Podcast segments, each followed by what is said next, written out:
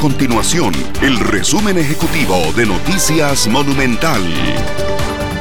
Hola, mi nombre es Fernanda Romero y estas son las informaciones más importantes del día en Noticias Monumental.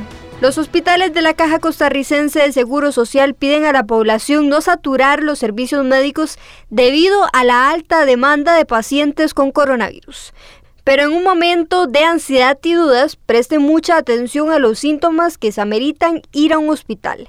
El primer síntoma a tomar en cuenta es la falta de aire, seguido de la fiebre persistente y sostenida, fatiga, sudoración fría y abundante, tos constante y oxígeno en sangre por debajo de 92%.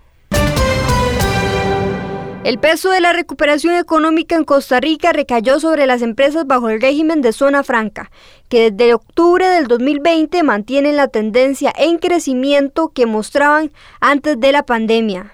Según el índice mensual de actividad económica del Banco Central de Costa Rica, hasta febrero del 2021, la producción de empresas en zonas francas creció un 15.4%, mientras que en las empresas del régimen definitivo más bien decreció un 6.9%. Estas y otras informaciones usted las puede encontrar en nuestro sitio web www.monumental.co.cr. Nuestro compromiso es mantener a Costa Rica informada. Esto fue el resumen ejecutivo de Noticias Monumental.